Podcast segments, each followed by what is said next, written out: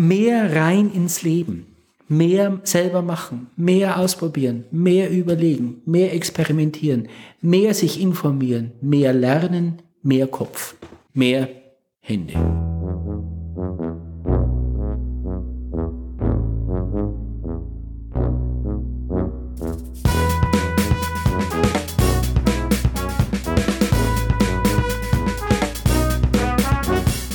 Ich hocke in der Oberpfalz im Kloster Plankstetten und mir gegenüber sitzt der Abt Beda Maria Sonnenberg. Hallo, Herr Sonnenberg.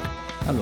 Ist das überhaupt die korrekte Ansprache? Nein, nicht die korrekte. Ist das Hallo, Herr Abt? Nee. Nein, doch, also man würde einfach sagen, also Herr Abt ist die offizielle Ansprache hier in, in Anrede in Bayern. Tatsächlich, das klingt so ein bisschen wie Herr Wachtmeister, das, ist, das sagt man ja nee, auch. So ist es, nee, aber das ist so, also ist also die übliche Ansprache. Okay. Ja. Hallo, Herr Abt. Ja.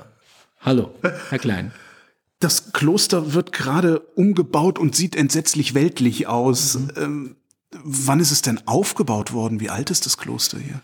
Die Abtei Blankstetten ist gegründet worden 1129, also im ersten Drittel des 12. Jahrhunderts und äh, hat natürlich viele bauliche Höhen und Tiefen äh, mitgemacht.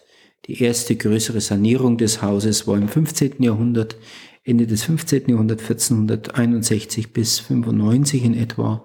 Äh, da ist schon einmal sehr viel gebaut worden. Das heißt aber, es war so solide gebaut, dass erst nach 400 Jahren wieder Hand angelegt werden ja, musste. Ja. Dann war ähm, die Zeit des Bauernkrieges und des Dreißigjährigen Krieges, wo starke Beschädigungen am Haus äh, sich gezeigt haben. Und die wurden dann im Ende des 17. 18. Jahrhundert eigentlich beseitigt. Und mit der Säkularisation 1806 mussten die Mönche das Haus verlassen.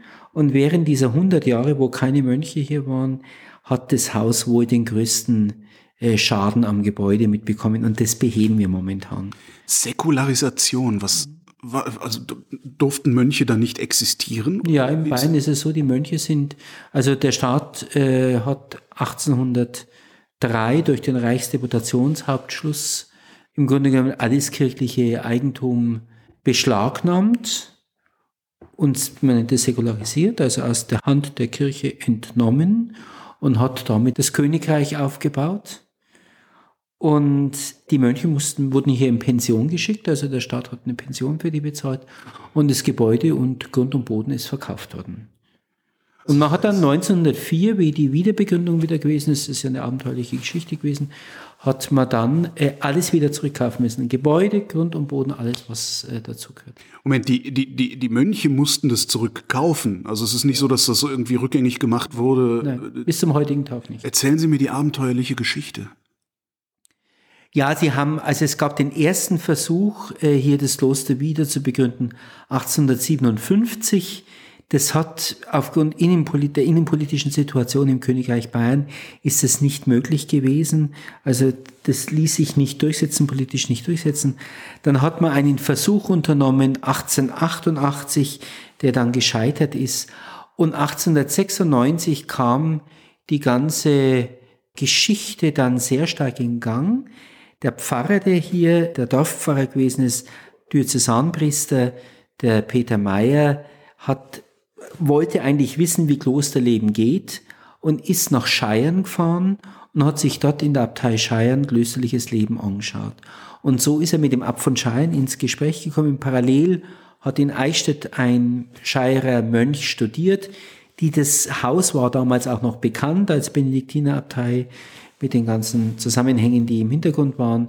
Und dann kam es zu dieser berühmten Geschichte, der Stefan Kein, sein Mönch der Abtei Scheiern muss in der Kirche versprochen haben, dem lieben Gott versprochen haben, wenn er zur feierlichen Profess zugelassen wird, wird er alles unternehmen, dass dieses Kloster wieder neu ersteht. Feierliche Profess? Ja, mit ewigen Gelübden. Das ist was genau? Also wenn ich mich für immer an dieses Haus hier binde. Also praktisch eine, eine, eine Einschwörung sozusagen. Ja, genau. ja. ja, ich, ich bin sehr weltlich. Ja.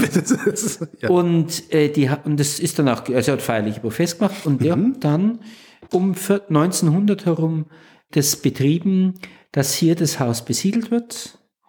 Und der erste Versuch 1900, oder 1896 war das, ging so aus, dass sie gesagt haben, das Haus war in einem so Art, derart schlechten Zustand, dass die gesagt haben, sie möchten lieber hier nicht anfangen. Mhm.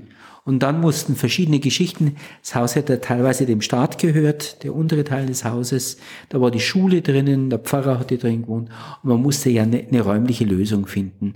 Und da hat man dann lange Zeit gebraucht, bis man mit dem Staat verhandelt hat. Dann hat man es zurückgekauft, damals zurückgekauft und dann hatte man nur das Gebäude und man brauchte ja für die Landwirtschaft, man wollte eine Landwirtschaft haben, man brauchte also Grund und Boden. Und dann hat man teilweise Grund und Boden des alten Klosters zurückgekauft, soweit es gegangen ist und soweit man das Geld gehabt hat. Und dann haben wir in dem gleichen Jahr noch, 1904 oder ja, 1904, haben wir dann das Klostergut Staudenhof, wo wir heute unsere Landwirtschaft haben, haben wir dann zurückgekauft. Während dieser 100 Jahre äh, nach der Säkularisierung war da Klosterverbot oder hat man einfach nur allen alles abgenommen, die Mönche in Rente geschickt und gesagt, macht doch, was ihr wollt? Ja, das war bis 1830 gab's, war das mit Klöstern ganz, ganz schwierig. Also in der Anfangszeit des Königreichs. Warum? Der Staat wollte säkular sein. Ja, aber es gab doch auch überall eine Kirche und einen Pfarrer. Ja, man hat ja teilweise Kirchen abgerissen, Wallfahrtsverbot, keine Kerzen und solche Geschichten. Man hat das also aufs Vernünftige reduziert und das Vernünftige sah keine, keine Volksfrömmigkeit und keine besonderen Formen von Frömmigkeit vor. Man hat also tatsächlich, wie das Wort sagt, man hat die Kirche entweltlicht oder verweltlicht. So müsste man es eigentlich sagen, verweltlicht. Hatte der Staat Angst vor Menschen wie Ihnen? Oder hattet ihr einfach nur schöne Ländereien und die haben sich gedacht, oh, gib mal her hier? Also ich glaube, dass er der Staat, äh, also das Königreich musste sich finanziert oder musste finanziert werden und die hatten eigentlich schon Interesse am Geld. Das war eigentlich eine, eine Geschichte, wo es stark ums Geld gegangen ist. Die Säkularisation ist ja dann nicht so ausgegangen, wie sich der Staat es erwartet hat. Also bedingt durch die Säkularisation hatte man auf einmal sehr viele Gebäude und man hatte sehr viel Grund und Boden. Die Folge war, dass die Preise dafür so in den Keller gerutscht sind, dass der Staat nichts davon gehabt hat oder wenig davon gehabt hat oder nicht das gehabt hat, was er sich erwünschen hat. Und damit war natürlich das Problem dann wieder anders gegeben. Also da war aber keiner mehr zum Enteignen da. Da war aber dann niemand, ja, man hatte niemanden, dem man es verkaufen konnte. Also das war dann das nächste Problem. Gell?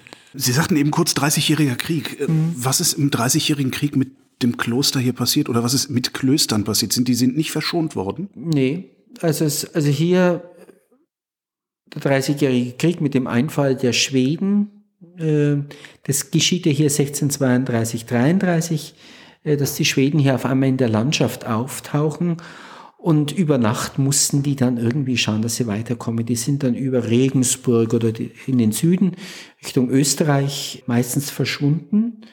Und das Haus war dann zwei Jahre leer gestanden, 1632, 33, sind dann zurückgekommen und haben hier offensichtlich ein stark beschädigtes Haus vorgefunden durch mal die Schweden werden hier gewohnt haben und wie auch immer und mhm. haben sich andere Leute noch bedient und so weiter.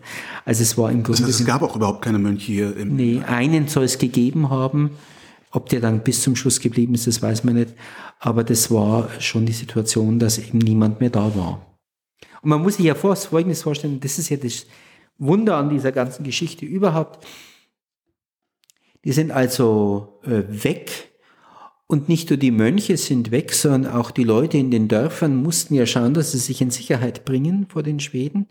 Und die eher größere Schwierigkeit ist die, wie dann 1633, 34 die Mönche zurückgekommen sind, treffen die eine menschenleere Landschaft vor.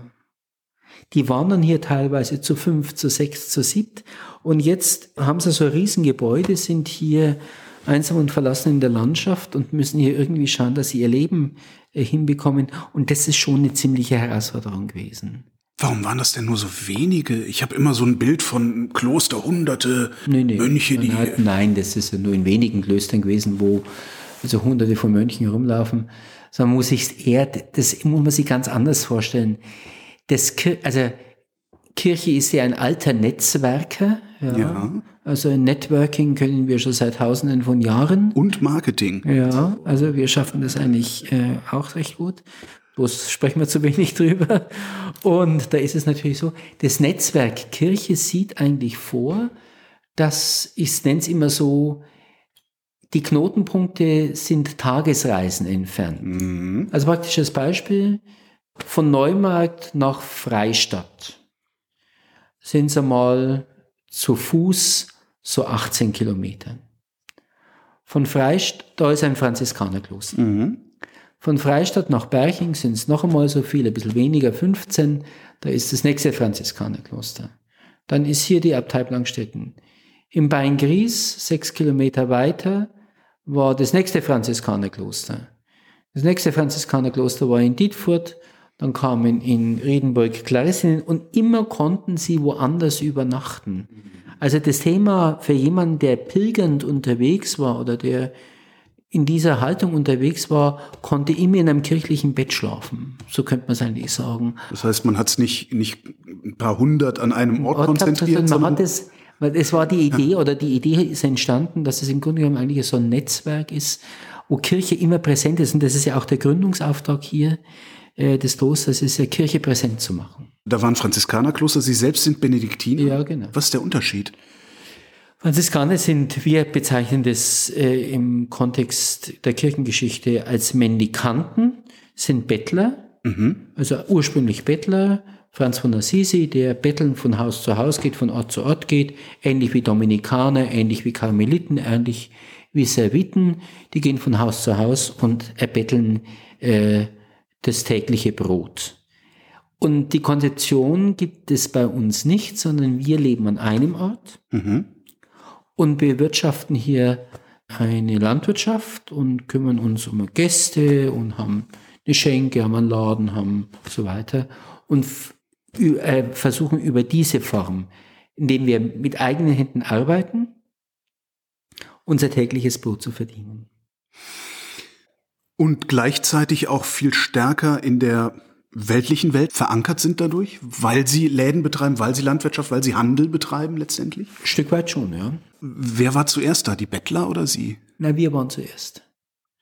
Das heißt, Also das die Franziskaner haben irgendwann gesagt, nee, also die haben ja, die haben ja eine Kasse, sowas will ich nicht haben. Genau, das ist aber das Tatsächlich. Thema. Das ist das Thema gewesen. Die haben eine Kasse und die wollen wir nicht. Mit der Kasse und mit dem Gebäude entstehen Verpflichtungen, die wir, die uns hindern, das Evangelium zu verkünden. Und das wollen wir nicht. Wir wollen frei sein. Wir wollen unterwegs sein können. Wir wollen dorthin, dorthin, dorthin gehen. Wir wollen uns unseren, unseren Lebensraum selber bestimmen und wollen nicht durch Haus und Hof Gut und Geld bestimmt werden. Damit gibt man aber auch doch einiges an Macht ab. Weil die Gebäude, die Kasse, der Handel, die Kontakte in die weltliche Welt, Klar. das ist ja auch ein Macht Machtfaktor. Heute, heute wahrscheinlich nicht mehr, aber, aber Nee. seinerzeit, äh, Natürlich. Das ist ja auch immer der Grund gewesen, dass man ja gesagt hat, also, und das ist ja das Interessante an Kirche, dass ja beides deutlich wird. Auf der einen Seite wird das Thema Macht deutlich, auf der anderen Seite wird das Thema Machtlosigkeit, auf der einen Seite wird Geld sichtbar, auf der anderen Seite wird Armut sichtbar. Und das sind ja die spannenden Themen. Und in, dazwischen bewegt sich ja Kirche. Also Kirche ist ja nicht, dass man, äh, dass es eine eingleisige Geschichte ist, sondern natürlich sind wir in der Welt präsent und durch die Präsenz versuchen wir Gott sichtbar zu machen, haben aber mit der mit der Problem der Problematik der Präsenz natürlich immer Haus und Hof zu besorgen. Das ist unsere Herausforderung. und es ist tatsächlich eine Herausforderung, weil sie müssen sich ja dann auch letztendlich fragen, so, wieso, wieso besitzt ihr überhaupt Land? Wieso seid ihr überhaupt reich?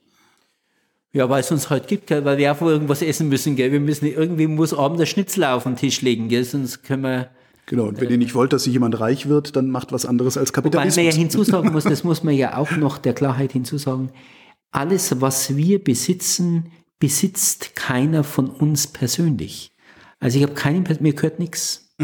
Also überhaupt nichts. Auch nicht die Uhr an ihrem Arm, Auch nicht der, die der Uhr Ring an ihrem Finger, der, Nichts. ihre Brille. Gott sei Dank. Mir gehört nichts.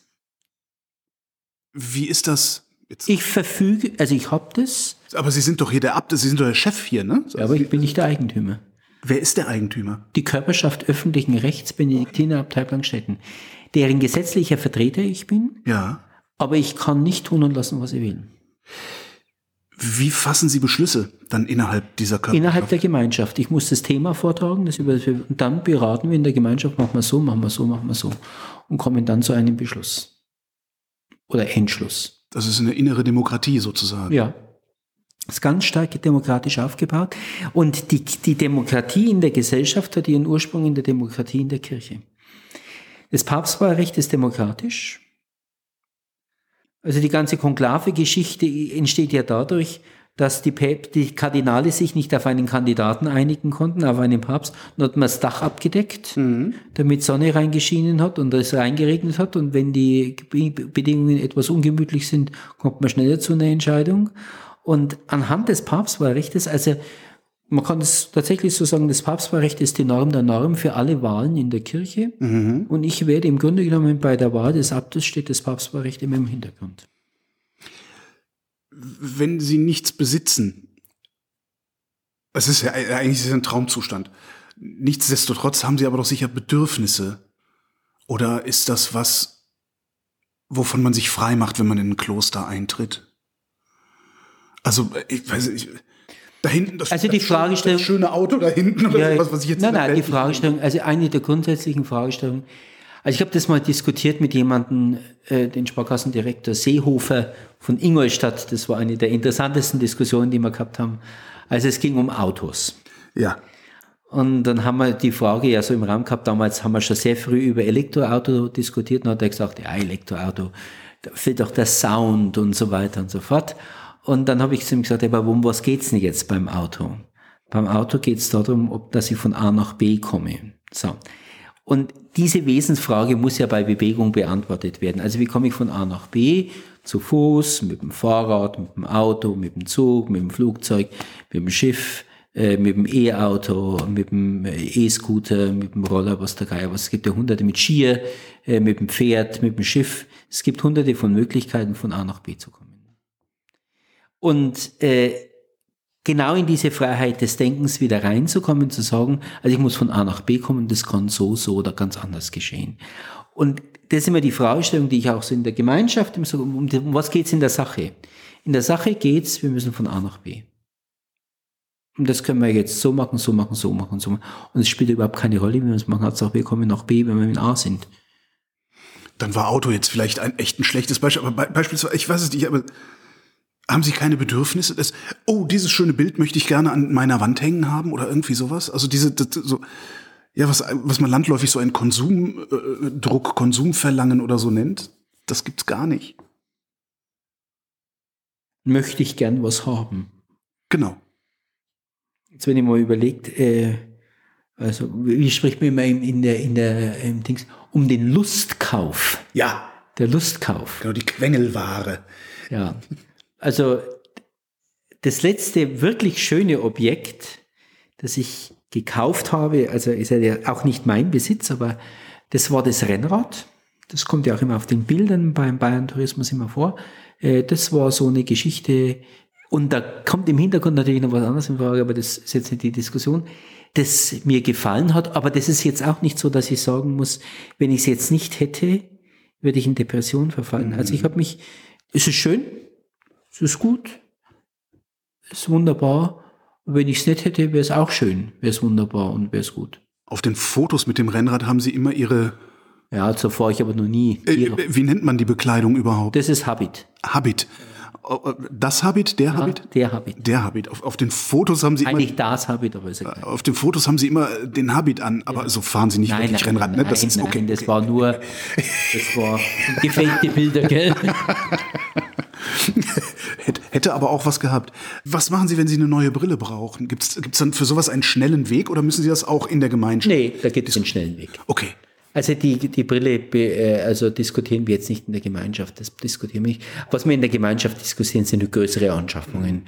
Also jetzt kaufen wir ein Auto oder müssen wir einen Bulldog kaufen oder irgendwie sowas kaufen. Damals bei dem, bei dem Fahrradkauf, da habe ich mit Mitbrüdern gesprochen, im kleinen Kreis haben wir das geredet. Damals sind wir darüber ins Gespräch gekommen. Und da war, ja, und da war auch die einheitliche, also war die Meinung, oder wir haben einfach da auch drüber, wir reden drüber, damit es klar ist. Also es ist ja ganz wichtig, Gespräch und Kommunikation in der Gemeinschaft hat immer den Sinn, auch, dass die Gemeinschaft von den Dingen weiß, dass da nicht im Hintergrund irgendwas passiert, wo die, Mhm. was jetzt gar nicht was da gewesen ist. Hinterzimmerabsprache. Ja, genau. Also keine Kabinettsbeschlüsse. Wie viele sind Sie überhaupt hier? Wir sind mit allen, also alle, die äh, auf der Namensliste erscheinen, 14. Aber konkret im Haus sind wir 13. Wo ist Nummer 14? In Eichstätt, das ist der Bischof. Und der, der, Bischof gehört zum Kloster. Ja, ja. Ich, ich, Das ist mein Vorgänger. Der ist als Abtbischof in Eichstätt geworden.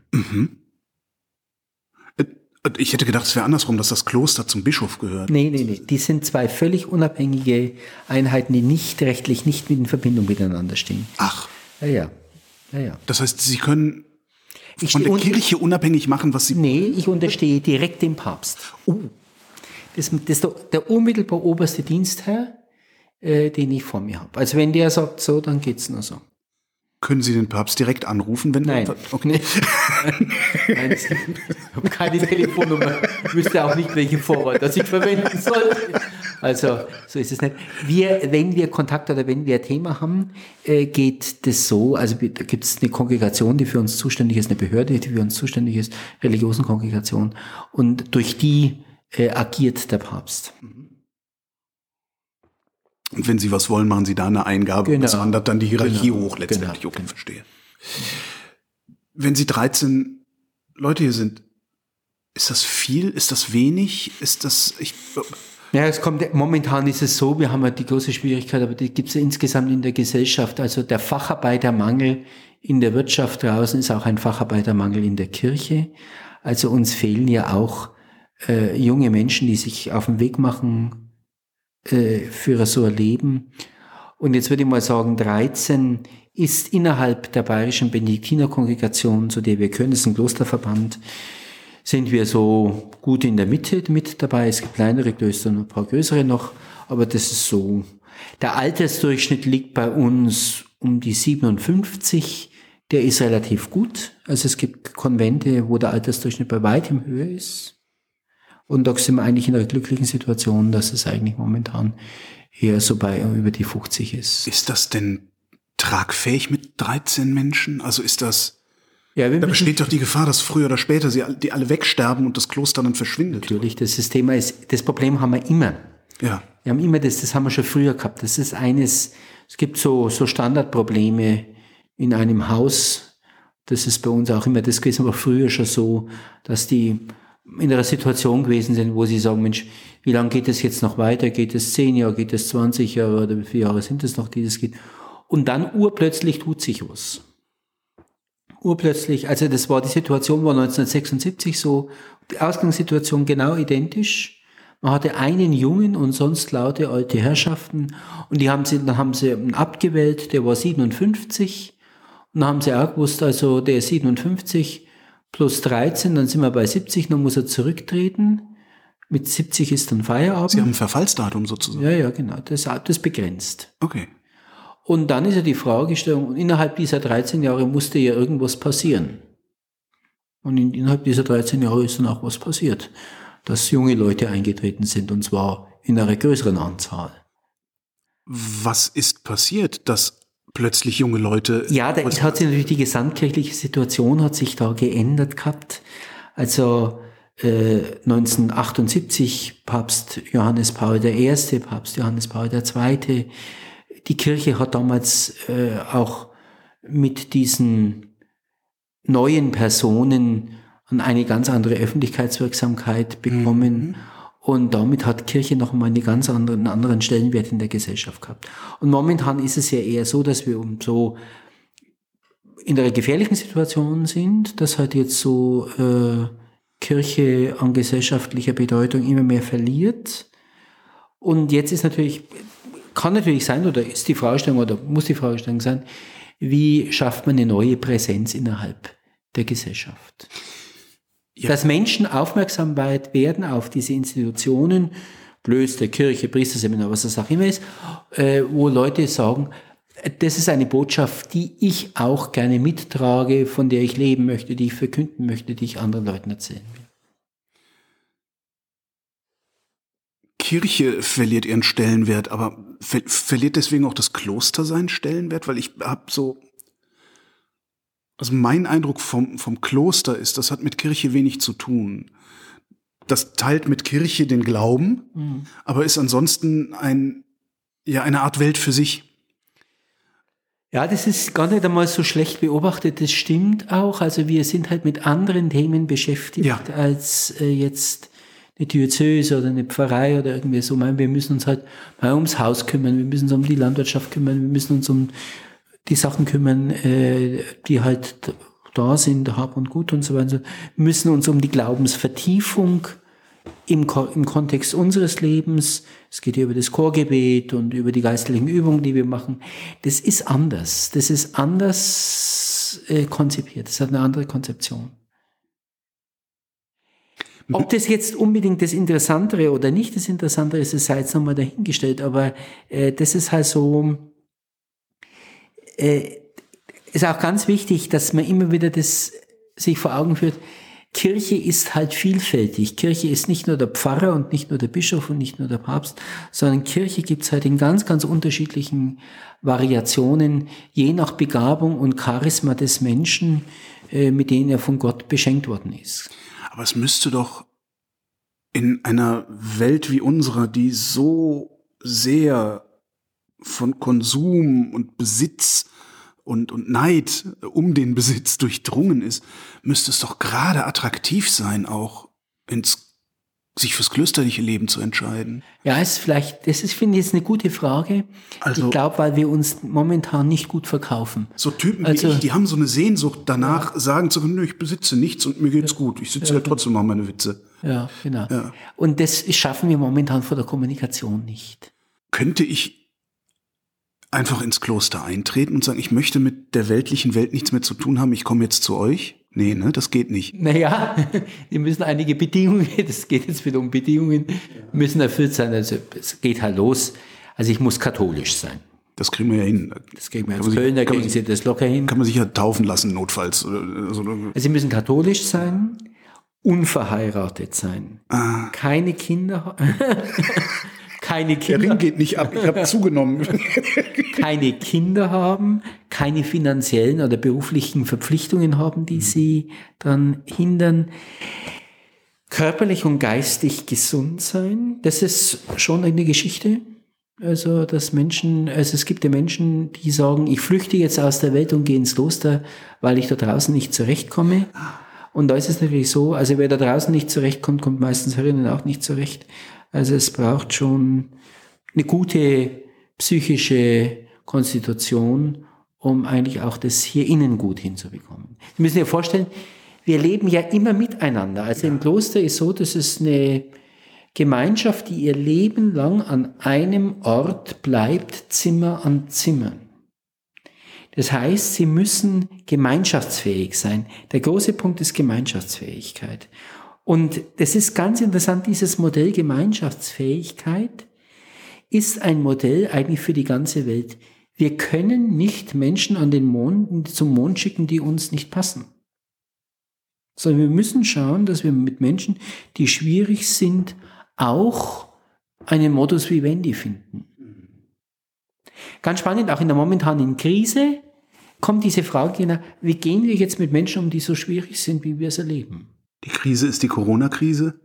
Die Krise ist die Ukraine-Krise. Die Krise ist die Ukraine-Krise. Ja. Die Menschen, die schwierig sind, sind die, die ja, umstürzlerisch, umstürzlerisch trunken ja, oder äh, die, durch die Gegend rennen. Oder die äh, einfach, einfach ein Land überfallen, äh, weil sie jetzt was haben möchten. Wie gehen wir damit um? Wie gehen wir damit um? Oder wenn Sie überlegen, bei Corona, ganz eine interessante Geschichte, habe das meinen Schülern mal vorgetragen. Ähm, Menschen, die äh, eine zehnköpfige Familie, die in Berliner Dreizimmerwohnung äh, bewohnt, äh, ein Kind wird krank und auf einmal müssen die restlichen neun irgendwo hin. Das geht ja nur, wenn sie gemeinschaftsfähig sind, sonst funktioniert ja das gar nicht. Wie, wie soll sowas gehen? Und ich glaube, an dem Punkt ist ja in der Zukunft auch in der Gesellschaft irgendwie zu arbeiten, Gemeinschaftsfähigkeit. Bei einer wachsenden Bevölkerung müssen Menschen lernen, miteinander auszurechtzukommen. Da hätte Kirche oder auch Kloster äh, eine interessante Funktion. Sowas kann man bei uns lernen. Manchmal auch unter Mühen, aber man kann das lernen. Also Sie sehen, das ist an sich schon eine sehr aktuelle Lebensform, eine sehr brisante Lebensform, eine sehr, eine sehr äh, auf die Gegenwärtigkeit sehr bezogene Lebensform. Nur fehlt uns halt einfach momentan Weg und Stimme, das zu verkünden irgendwann ist es ja auch mal bei Ihnen angekommen. Mhm. Was, was, wie war das bei Ihnen, als Sie ins Kloster eingetreten Naja, ich komme, also das muss ich immer sagen, äh, das muss man jetzt bei Bayern Tourismus immer so wegen sagen zur Provokation. Ich bin ja kein wirklicher Bayer. Äh, ich komme ja aus Franken. Und ähm, für Kölner ist alles da unten Bayern. Da ich, ich bin ich bin da äh, so, ich bin entspannt. Und ich komme aus dem Nordosten Nürnbergs, also am Rand der Fränkischen Schweiz das Nürnberger Becken endet und dann beginnt die Fränkische Schweiz, das ist so mhm. dieses Übergangsgebiet. Und da gibt es in dem Dorf, in dem ich groß geworden bin, äh, gibt es, gab es bis ins 16. Jahrhundert hinein ein Augustinerchorherrn-Klosterstift, äh, ganz berühmt. Also das war also überregional bedeutsam, äh, vor allen Dingen was das Bildungsniveau angelangt hat. Und im Schatten dieser Kirchtürme bin ich groß geworden und habe eigentlich da, so hat sich das irgendwie angebahnt, auch diese Faszination Kloster hat sich da angebahnt. Und es hat dann eben äh, diese Form hier gefunden. Also äh, da war es so, ein Freund von mir aus dem gleichen Ort, der ist in Münster Schwarzach eingetreten, das sind Missionsbenediktiner. Also wo ich in die Mission muss, in die Philippinen oder mhm. äh, nach, nach Afrika oder nach Amerika oder irgendwie hin. Und ich wollte nicht in die Mission. Ich wollte in ein Kloster eintreten, wo ich den Koffer wegschmeißen muss. Und bin also in das nächste, nächste Kloster der Bayerischen Kongregation eingetreten. Das war dieses hier. Und ich besitze in der Tat keinen Koffer. Gleichzeitig zu der Faszination Kloster oder Attraktivität Kloster hat es aber doch auch für einen jungen Mann, wie alt waren Sie, als Sie eingetreten sind? Ich war damals 20 das hat ja auch gleichzeitig noch eine Faszination weltliches Leben gegeben. Wie? Nee, also ich muss hinzusagen, jetzt wie ich damals eingetreten bin, 87. Ja. Das war so, also Mitte der 80er Jahre. Mein, gut, da ging es jetzt dann langsam wirtschaftlich, ging es ja da schon am Berg an etwas, gell? aber sagen wir so, ich habe die ganzen Probleme noch Ende der 70er, Anfang der 80er Jahre noch mitbekommen, mhm. wie schwierig Lehrstellensuche gewesen ist. Also auch ich habe diese Not erfahren, wie schwer das es gewesen ist, eine Lehrstelle, wie schwer es, wie schwer es war, nach der Ausbildung wieder eine Stelle zu bekommen, wo sie äh, in dem Beruf arbeiten konnten. Wie viele haben bei uns damals, wo ich gearbeitet habe, sind ausgestellt worden, weil man keine, man konnte die Leute nicht übernehmen in dem Betrieb. Und es war in anderen Bereichen ja ähnlich. Wie hart und herausfordernd war damals ein Studium, selbst an der Fachhochschule. Also da ist sehr viel gefordert worden. Und da war es natürlich schon so, da hat sich die Gesellschaft noch einmal anders dargestellt als heute. Also heute, wenn Sie jetzt äh, zu Beginn des 21. Jahrhunderts jung, dynamisch sind, öffnen sich alle Türen äh, automatisch. Ja. Damals hat sich keine Tür geöffnet. Also mussten Sie eher noch was bringen, da mussten sie ja noch was vorweisen, da mussten sie ja noch gute Noten haben, da mussten sie. Und, und trotzdem ist es ja doch, wenn man dann ins Kloster eintritt, verglichen mit dem Leben davor, erstmal ein Leben voller Entbehrungen, oder? Oder ist das vom ersten Moment an eine Befreiung? Also ich habe damals das als eine ziemliche Befreiung empfunden. Also das Thema, zum Beispiel, ich hatte, also ich habe, wir waren zuerst zu viert im Noviziat, also in der Ausbildungsphase hier im Kloster waren wir zu viert. Und der vierte Novize dann, der ist dann ausgetreten, weil ihm das hier zu eng gewesen ist. Also mit dieser Mauer, mit nicht weggehen können und so weiter. Das, das habe ich aber nie so empfunden. Keine Stunde meines Lebens habe ich die Mauer oder das nicht weggehen können als eine Bedrängnis empfunden. Kneipe nicht vermisst. Nee, nicht. Es gab einmal einen Moment, wo ich es vermisst habe. Ein einziges Mal, aber eigentlich seitdem nicht mehr. Also das war nie ein Thema, dass ich sage, ich möchte heute Abend äh, jetzt ins Kino gehen oder ich möchte äh, in die Kneipe gehen oder ich möchte Nee, war nie ein Thema. Ich hatte aber auch den, den Hintergrund, dass ich mich persönlich immer gut beschäftigen konnte, dass ich persönlich immer an Dingen interessiert war, die auch ein bisschen so anstrengend gewesen ist, wo man sich mit was beschäftigen musste, wenn man es wissen wollte. Und das hat natürlich mich in eine andere Situation immer manövriert. Aber Sie könnten doch jetzt, wenn Sie wollten, ins Kino gehen, oder ist das? Na, so einfach ging es jetzt auch nicht. Also, nicht? Also, nee. Also ich, das, das, also ich, ich, bin, ich bin jung, ich bin gesund an Körper und Geist, ich bin unverheiratet, ich äh, bin katholisch, ich kann Gemeinschaftsleben. Was für ein Leben lebe ich denn dann, wenn ich hier lebe? Wenn ich dann nicht mehr ins Kino darf? Also wie, wie, wie sieht dieses Klosterleben aus, ganz konkret? Ganz konkret. Also Sie stehen wahrscheinlich um fürchterlich früh auf. Ich stehe sehr, sehr früh auf. Also ich persönlich stehe um 4 Uhr auf. Meditiere dann schon mal eine Stunde. Ja. Gehe um 5 Uhr in den Chor zum Chorgebet. Drei Psalmen, eine Lesung, ein Antwortgesang, wieder drei Psalmen. Dann ist es halb sechs Uhr. Um halb sechs Uhr gehe ich dann wieder auf die Zelle zur Meditation und zur Lesung. Also Lesung, Lesung Heilige Schrift, Lesung der Heiligen Schrift, die persönliche Meditation. Ach so, das, ja. die, die Lesung der Heiligen Schrift ist Ihre Meditation? Ja, oder? ist, okay. oder die Heilige Schrift, Lesung der Heiligen Schrift ist mit der Meditation verbunden. Okay. So muss man sagen. Dann ist ein kleines Frühstück oder auch kein kleines Frühstück. Dann geht's um halb sieben Uhr weiter mit dem Chorgebet. Wir singen jetzt die Psalmen, der Gesang, Chorgesang, die Laudes. Bis kurz vor sieben Uhr, dann ist Heilige Messe bis, sagen wir mal so, kurz dreiviertel acht Uhr. Dann haben wir wieder das Thema Frühstück oder irgendwie. Und um 8 Uhr beginnt dann so im Regelfall die Arbeit. Also es ist ganz unterschiedlich hier. Also wir haben da drüben von der Bäckerei bis übers Gästehaus, die Buchhandlung, die Schenke, die Verwaltung, die Bibliothek, das Archiv, die Schulkinder, also wir haben, äh, gehen noch in den Schulunterricht, äh, dann haben wir die Landwirtschaft, die Pforte, das sind lauter Themen, die dann... Im Grunde ein komplett weltliches Leben, das dann ab, Uhr, ab 8 Uhr stattfindet erst. Das würde ich jetzt nicht so unbedingt sagen, aber wir müssen halt dann den Betrieb dann irgendwie ja, ja. meistern. Das geht dann bis 12 Uhr. 12 Uhr ist Mittagsgebet. Anschließend ist Mittagessen und der Tischlesung. Also wir sprechen nicht beim Mittagessen, sondern es wird der Text vorgelesen oder Buch vorgelesen. Dann Egal was oder Heilige Schrift? Beginnt mit der Heiligen Schrift. Dann kommt das Buch. Mhm. Zurzeit lesen wir ein Buch über den Islam. Und dann ist, wird die Regel des Heiligen Benedikt vorgelesen. Wie ist die? So Abschnitt. Es sind 73 Kapitel und wird. Achso, ich dachte, es gäbe die eine Regel und Sie könnten die jetzt äh, äh zitieren. Okay. Aus dem Kopf? Ja. Nee, das ist ein bisschen viel. ja, stimmt. Ja. Und äh, dann ist Mittagsschlaf bis um ein, bis um zwei Uhr, von ein Uhr bis um zwei, Adoration, also Anbetung der Kirche, und dann ist Mittagspause bis um zwei Uhr. Und dann beginnen wir wieder das Arbeiten bis um vier. Kaffee trinken, ein bisschen Unterhaltung, dann geht's mit der Arbeit weiter, dann ist es halb sechs Uhr. Vesper,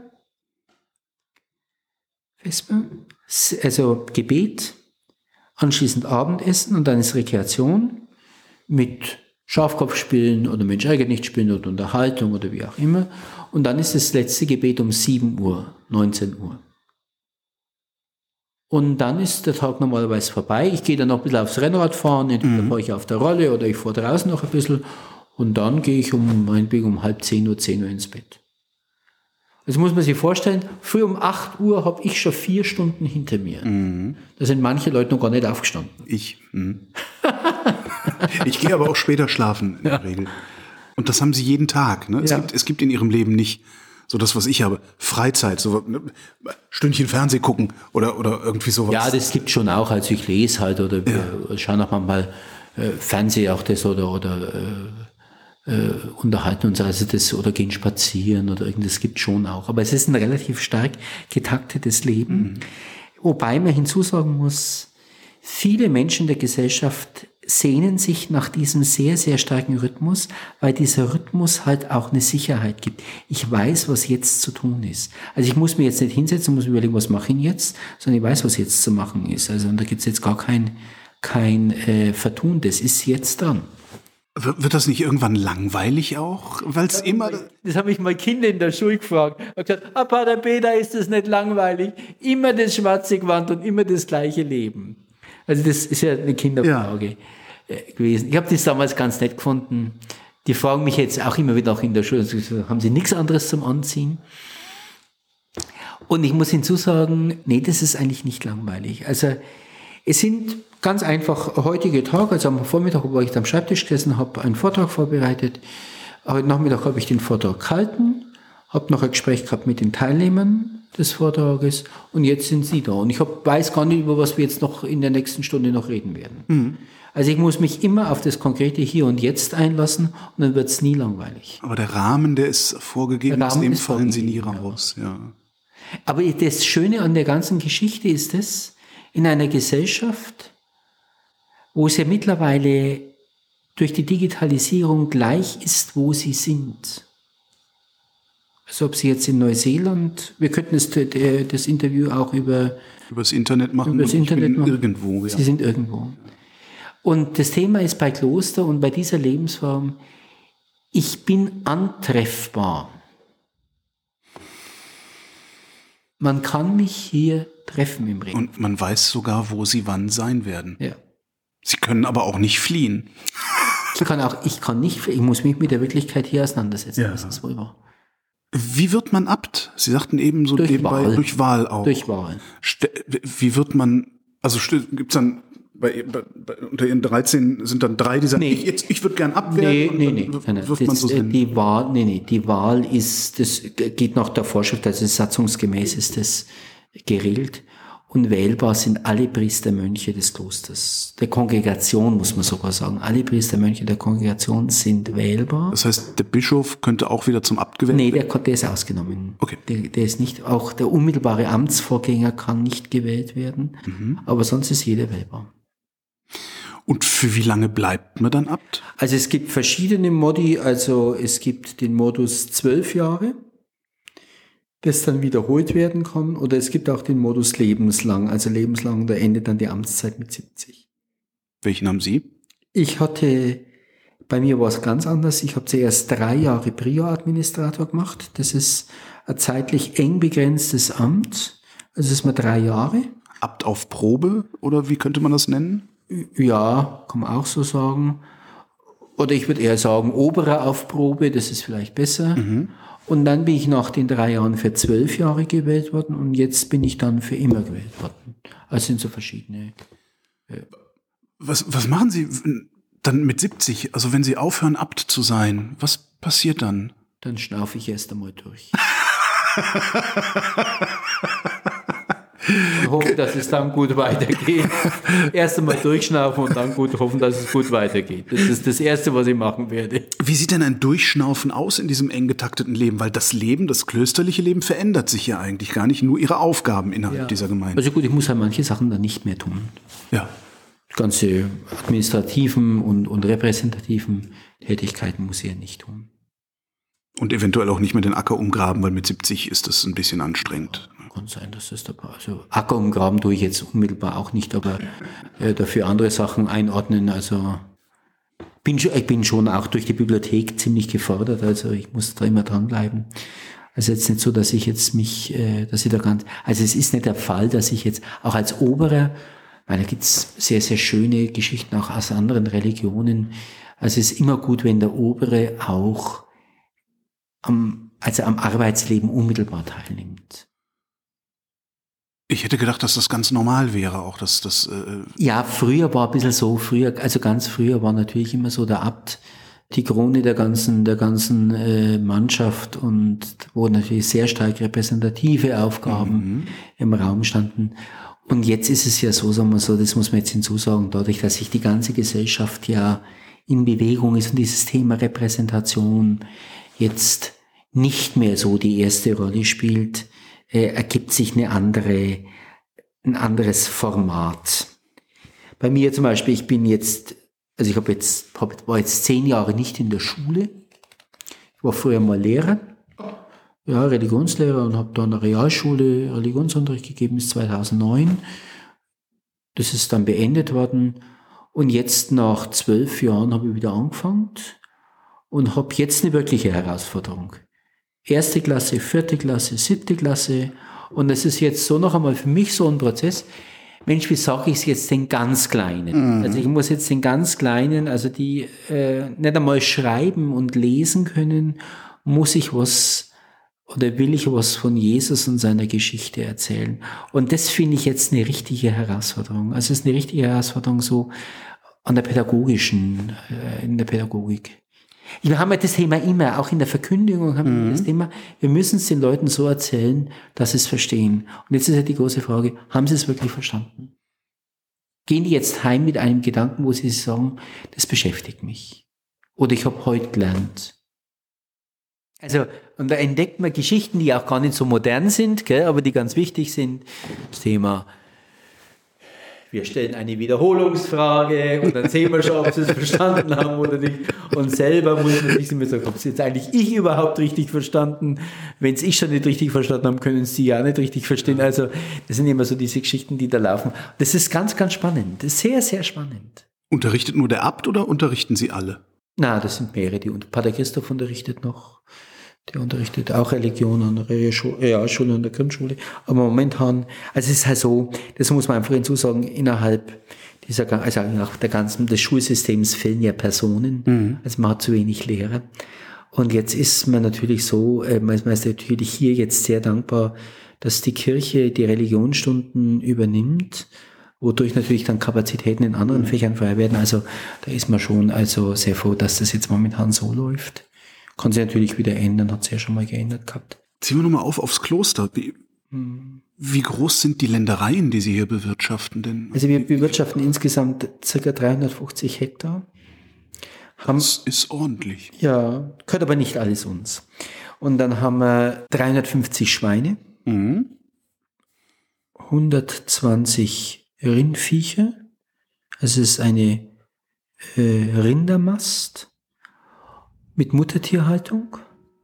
Und dann haben wir äh, in etwa 120 Schafe. 100, 120 Schafe. Und um all das kümmern sich diese 13 Menschen? Ja.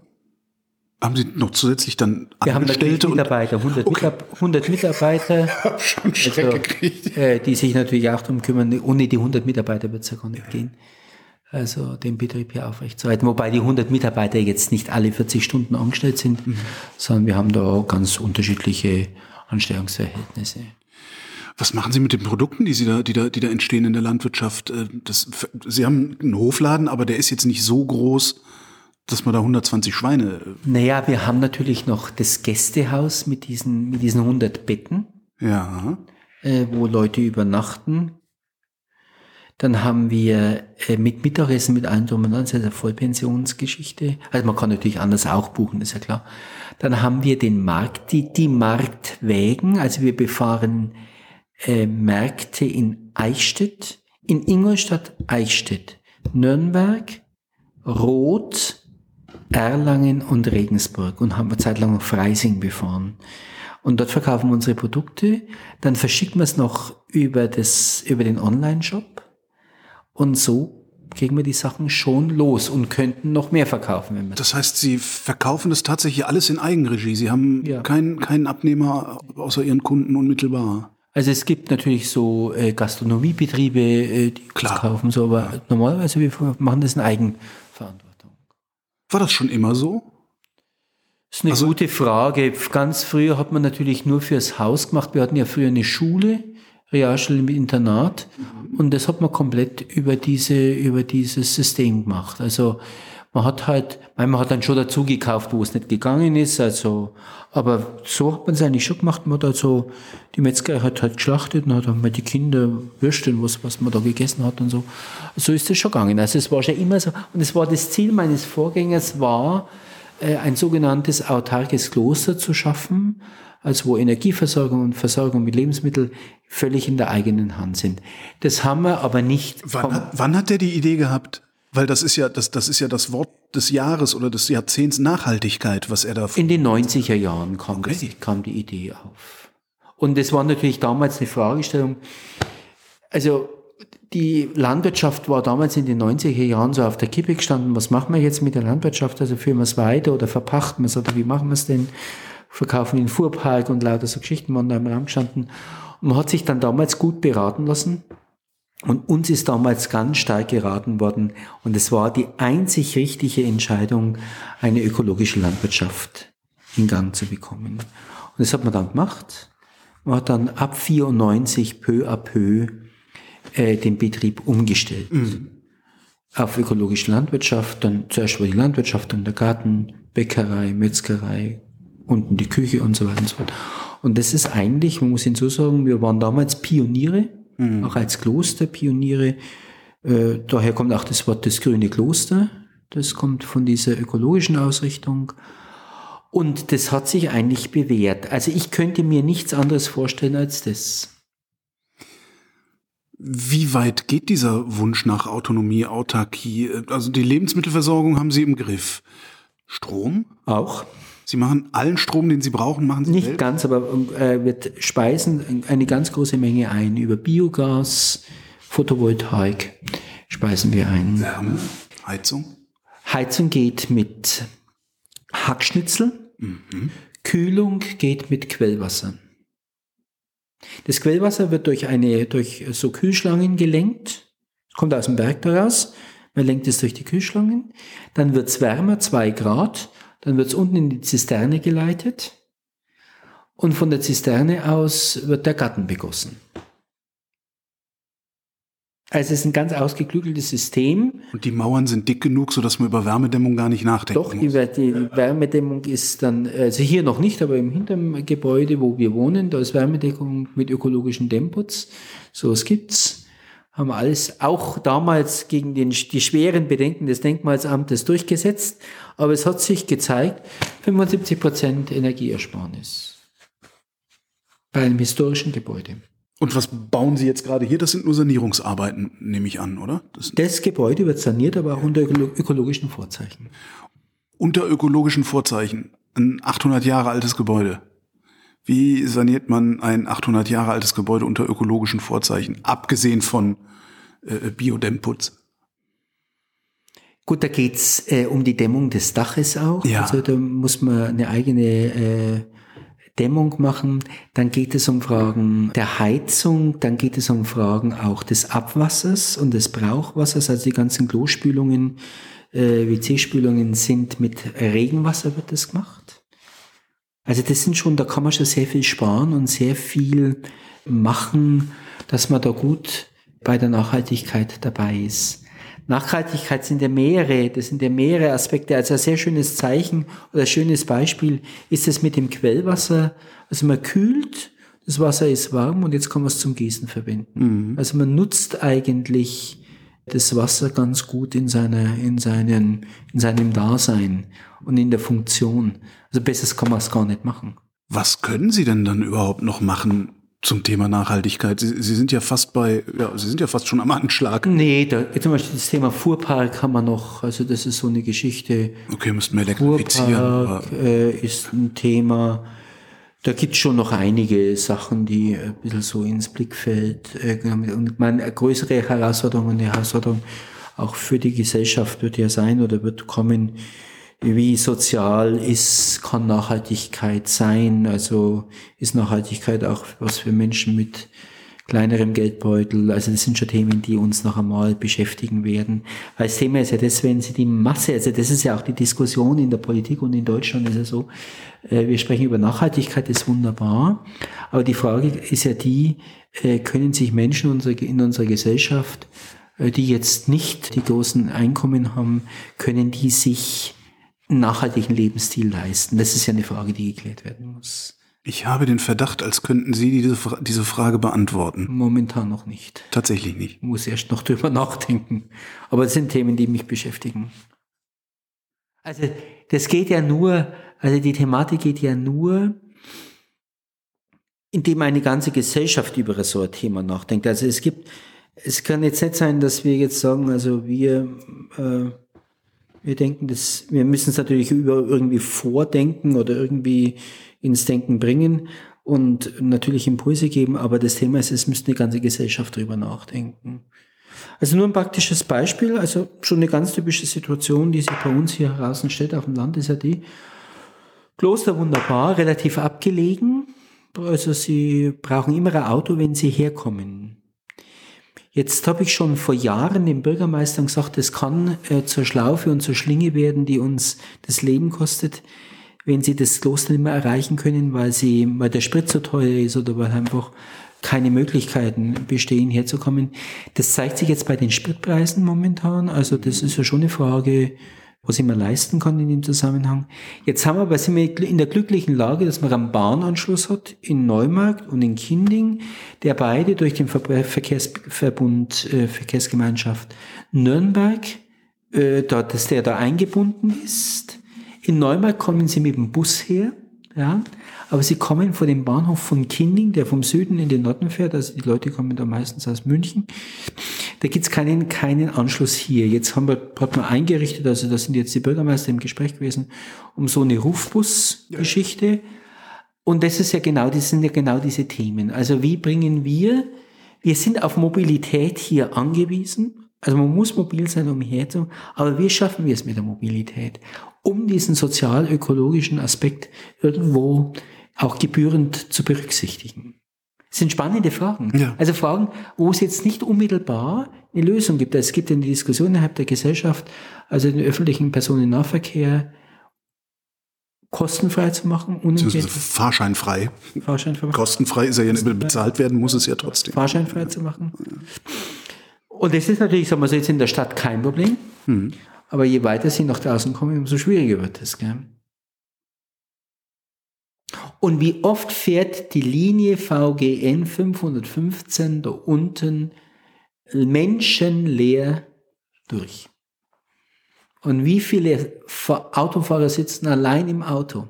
Also, und die Fragestellung ist halt das, Individualität steht hier der Kreativität entgegen.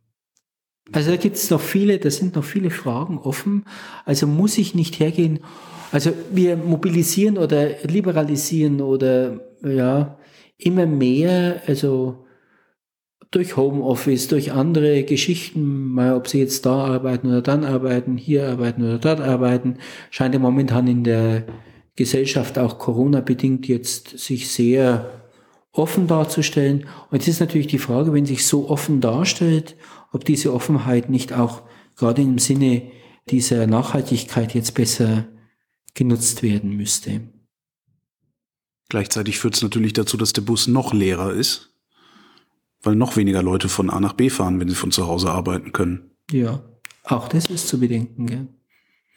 Aber die Fragestellung ist, wissen Sie, Nachhaltigkeit und Ökologie, also Nachhaltigkeit und Ökologie geht in der Gesellschaft nur mit einem Konsens. Es braucht Menschen, die sagen, wir wollen das oder wir sehen das oder wir sehen das als Herausforderung. Oder wir Aber bis wir da einen Konsens finden, müssen wir es ja erstmal diskutieren. Wie bekommen wir denn überhaupt die Diskussion in die Gesellschaft? Wobei jetzt natürlich mal mit dem Klimawandel oder besagten Klimawandel oder wie auch immer diese Fragen ja vielfältig diskutiert werden, also schon diskutiert werden. Aber sie werden natürlich sehr abstrakt diskutiert. Also man diskutiert immer so über das Auto des Nachbarn, mhm. aber nicht über das eigene Fahrverhalten. Gell? Also wir sagen, was fährt nicht für eine große Kiste und SUV und was der Geier was und so weiter. Anstatt mal zu sagen, ja, äh, bin ich dankbar, dass ich ein Alurad habe oder ein Steuerrad habe oder ich habe jetzt auch ein Carbonrad, aber dass Sie haben ein Carbonrad sich ja, gebaut. Ja. Ich habe aber auch ein Alurad. äh, aber das sind so die Fragestellungen, die natürlich da im, im, Raum, im, im Raum stehen. Also das sind schon spannende Themen auch. Also verstehen Sie, was ich meine? Und da könnte Kirche, ich habe das letzte in einem anderen Interview gesagt, da könnte Kirche schon nochmal, auch mit Laudato Si und Papst und so weiter und so fort, schon Sie noch. haben mich gerade verloren, auch mit Laudato Si, si und Papst und so fort. Ja. Äh, also, ich, bin, ich bin sehr fern von Kirche. Ja, also Papst Franziskus hat eine, eine Enzyklika geschrieben, wo mhm. es über Ökologie und diese Fragestellung geht. Laudato Si nennt sich die. Ad. Und da sind solche Diskussionen, sind solche Diskussionen schon angestoßen. Und zu Recht. Und es würde Kirche natürlich auch das würde Kirche nach vorne bringen. Modernisieren und ihr auch einen modernen Stellenwert ja. geben können, dieses Thema stärker zu, hm. ja nicht zu bearbeiten, sondern zu verbreiten auch. Ne? Ist das die Zukunft der Kirche? Weil in ihrer Vergangenheit scheint es nicht liegen zu können.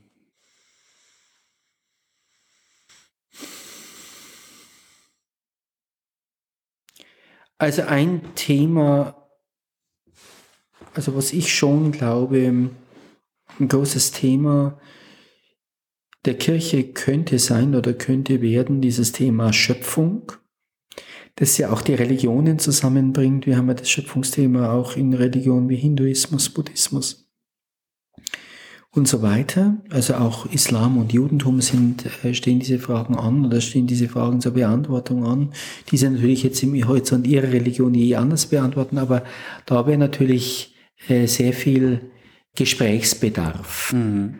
Und der Vorteil der Kirche wäre ja das, auch diese Fragen aus einer anderen Perspektive heraus zu beantworten. Das sind ja so spannende Geschichten. Und da, äh, sagen wir so, und diese gesellschaftliche Relevanz zu entdecken und zu sagen, ja, wir versuchen jetzt hier auch stärker präsent zu sein oder diese Fragen stärker in den Blickwinkel zu nehmen. Auch was Kostenersparnis anbelangt. Wir haben Riesenimmobilien, große Immobilien, äh, die wir bewirtschaften wollen. Und die große Frage ist ja, wie schaffen wir das mit diesen Immobilien auch rein vom wirtschaftlichen her? Also wissen Sie, Sie überlegen, jede bessere Firma achtet darauf, äh, EMAS zertifizierte Gebäude zu nutzen und so weiter und so fort. Und da hätten wir schon eine Aufgabe. Mit unseren großen Kirchen, Tagungsräumen, Hotels, Universitäten, was es alles gibt. Also da ist schon einmal eine Frage. Gell? Hat die Kirche das Geld, um sich derart zu erneuern, umzubauen? Also weil Plankstätten nachhaltig zu machen, hat er jetzt auch nicht gerade, also das gab es ja nicht für gratis. Nee, nee. Aber ich glaube halt, das Thema ist halt das, ich glaube, das würde jetzt noch einmal, wenn wir anfangen, auf dieser Ebene mal nachzudenken, äh, würde das noch, also es wirft halt nochmal eine, einen ganz anderen Blickwinkel oder ein ganz anderes Licht auf dieses Thema Finanzierung der Kirche durch Kirchensteuer und so weiter und so fort. Da schaut nochmal der Horizont nochmal anders aus. Und es würde nochmal eine Sinnhaftigkeit dieser Institution den Menschen ins Bewusstsein bringen, dass die also jetzt mit diesem Geld auch etwas machen, was der ganzen Gesellschaft zugutekommt. Machen die das denn? Ja, es gibt schon, also es gibt schon Ansätze, wo das verfolgt wird oder wo das äh, schon in den Blick genommen wird. Aber ich glaube, da ist es so, äh, vielfach ist es so, dass sich beobachte, daran scheitert, man kann sich's nicht vorstellen. Also, wir haben, jetzt auch die Diskussion bei dem Vortrag, wann kommt was in Bewegung? In Bewegung kommt dann was, wenn ich eine Vorstellung, eine Vision, eine Idee habe, äh, die es mich drängt umzusetzen oder wo ich gerne hin möchte. Und momentan habe ich wegen so den Eindruck, also das, das, man hat die große Vision der Kirche der 80er Jahre war bedingt durch den Papst Johannes Paul II. Also das Thema Kalter Krieg, äh, Sozialismus, Kommunismus, dieses Thema in Gang zu bekommen, das hat man geschafft durch diese. Da hat man so eine Vision gehabt, also man wusste irgendwo, also wie man damit umgeht. Jetzt habe ich den Eindruck, diese Vision ist momentan nicht vorhanden oder es gibt niemanden, der diese Vision so richtig hat, wo es heißt, Mensch, wir haben jetzt eine Idee oder ich habe eine, eine Vision oder ich hab, und ich fange jetzt an. Ja, und das, das geht momentan, hat man das nicht. Man hat so jetzt diese, eher so, jetzt ist man so in der Situation. So poststrukturalistische Zeit. Ja, und der äh, Kleinkrieg am Schreibtisch mit allen möglichen Variationen. Steht Kirche sich da vielleicht auch selbst im Weg? Also muss die Kirche, schon, ja. Äh, braucht die eine Reform? Ja, ich glaube, was es auch braucht, ist, es braucht äh, so Menschen, die Ideen haben. Es braucht Menschen auch, es muss auch die Möglichkeit geben, jenseits aller Bürokratisierungsgeschichten einfach zu sagen, wir kommen in Gange. Also das ist ja das große Thema, wir kommen in Gang und fangen jetzt nicht erst zu diskutieren an, also stimmt es jetzt mit dem kirchlichen Datenschutz und stimmt das und das und das und das und wie machen wir es mit der Kirchensteuer und wie machen wir es mit der Abrechnung, wie machen wir es. Da ist es, glaube ich, schon so ganz stark das Denken oder das Denken muss sein. Bürokratie unterstützt, aber ist nicht das Ziel. Also das haben wir ja in der, in der das haben wir beim Staat genauso, diese Entbürokratisierung, das haben wir bei der EU ganz stark. Also das ist immer so beschäftigt, man hat man mal den Eindruck, es werden mehr Menschen mit der Bürokratisierung beschäftigt als mit dem Thema, das man hat. Und ich glaube, wir müssen hin zu den Themen, und zu den Umsetzen, zu der Umsetzung der Themen und zum Erlebnis des Themas. Also ganz stark lebt die Dynamisierung der Kirche und auch einer Gesellschaft vom Erlebnis der Sinnhaftigkeit. Ich erlebe, war praktisches Beispiel, ist ja völlig frappierend gewesen, mit Corona konnte man in Venedig auf den Grund und Boden der Kanäle schauen und sah dort, dass dort auch noch Fische unterwegs. Man hat entdeckt, Mensch, das Ganze hat jetzt wieder einen Sinn oder es kommt zu Sinn. Oder es kommt zum Erlebnis von, wie schön ist es oder wie gut ist es oder das Thema Luftverschmutzung war ja auch ein Thema in den großen Ballungsräumen. Das geht zurück und man entdeckt ja, es wird jetzt besser auf einen mit einem Schlag.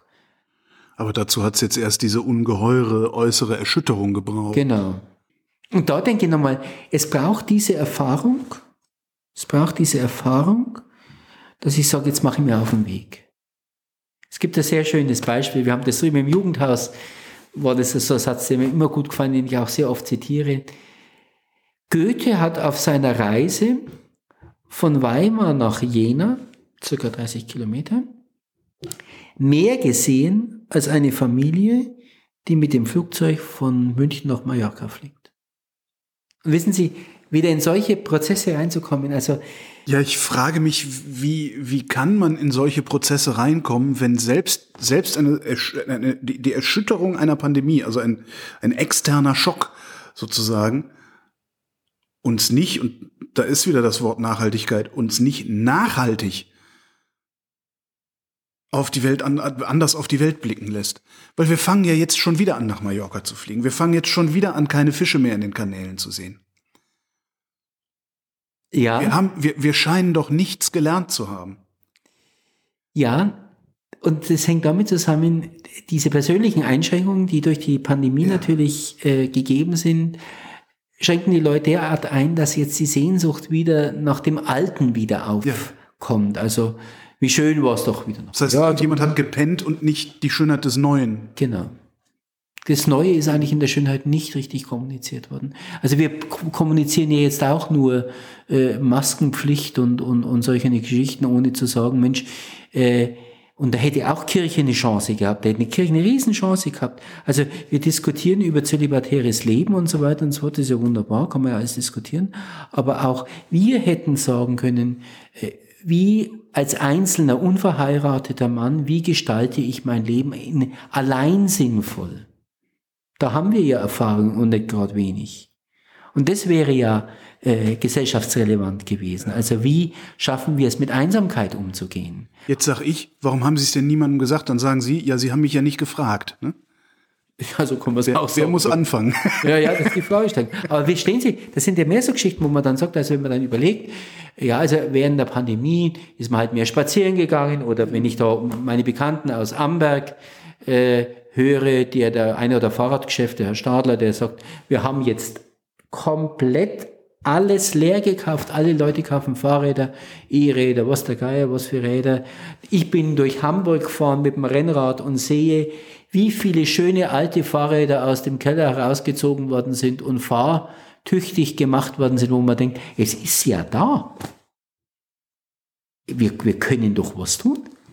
Es ist doch was möglich. Schauen Sie, was da alles in Gang gekommen ist, was wunderbar war. Und das sind doch, das sind doch die spannenden Geschichten im Leben. Aber wie schaffen wir es, die jetzt festzuhalten und zu verstetigen? Ja, das ist schon ein großes Thema. Also das Gleiche auch, ich, man will jetzt nicht sagen, aber sagen wir so, oder auch da nicht, aber also der Staat setzt jetzt auf Digitalisierung. Also das kann man ja auch machen. Das ist alles kein Thema. Äh, aber das Thema oder, oder die Schwierigkeit, wir haben Häuser, die voll, wir haben Bibliotheken mit Millionen von Büchern, die teilweise nicht erschlossen sind, wo niemals was groß was gelesen worden ist, wo niemand sich mehr, und das sind lauter Sachen, da liegt Wissen brach, im, im, im ursprünglich, im ganz eigentlichen Sinn, das nicht genutzt wird, das uns helfen könnte, in einem sehr, sehr beschränkten Rahmen oder in einem, in einem räumlich-geografisch engen Horizont viele Dinge entstehen zu lassen. Das Thema ist doch an der ganzen Sache die, je mehr ich weiß, umso mehr erschließt sich mir Wirklichkeit. Und dahin müssen wir doch, die, die Bildungsgesellschaft ist alles wunderbar. Aber das, das Wissen muss sich an der konkreten Wirklichkeit orientieren. Schön, dass die Menschen äh, Japanisch lernen oder dass sie fremde Sprachen lernen und so weiter. Das ist alles wunderbar.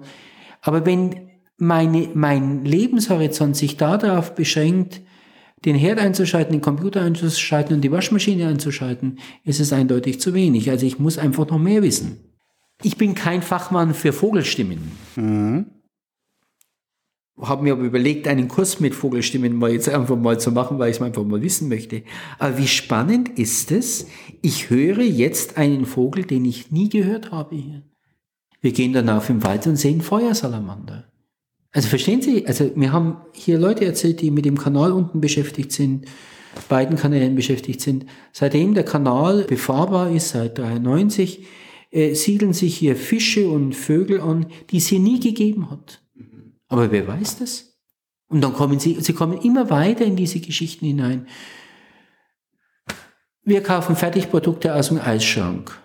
Keiner kann mehr Schweinebraten machen. Also das ist übertrieben gesagt, aber verstehen Sie, das sind so Sachen, wo man ich dann weiß gar nicht, ob das so sehr übertrieben ist, ehrlich ja. gesagt. Aber wissen Sie, das ist doch das Spannende. Also das Spannende ist doch das, ich fange wieder an, selber zu machen.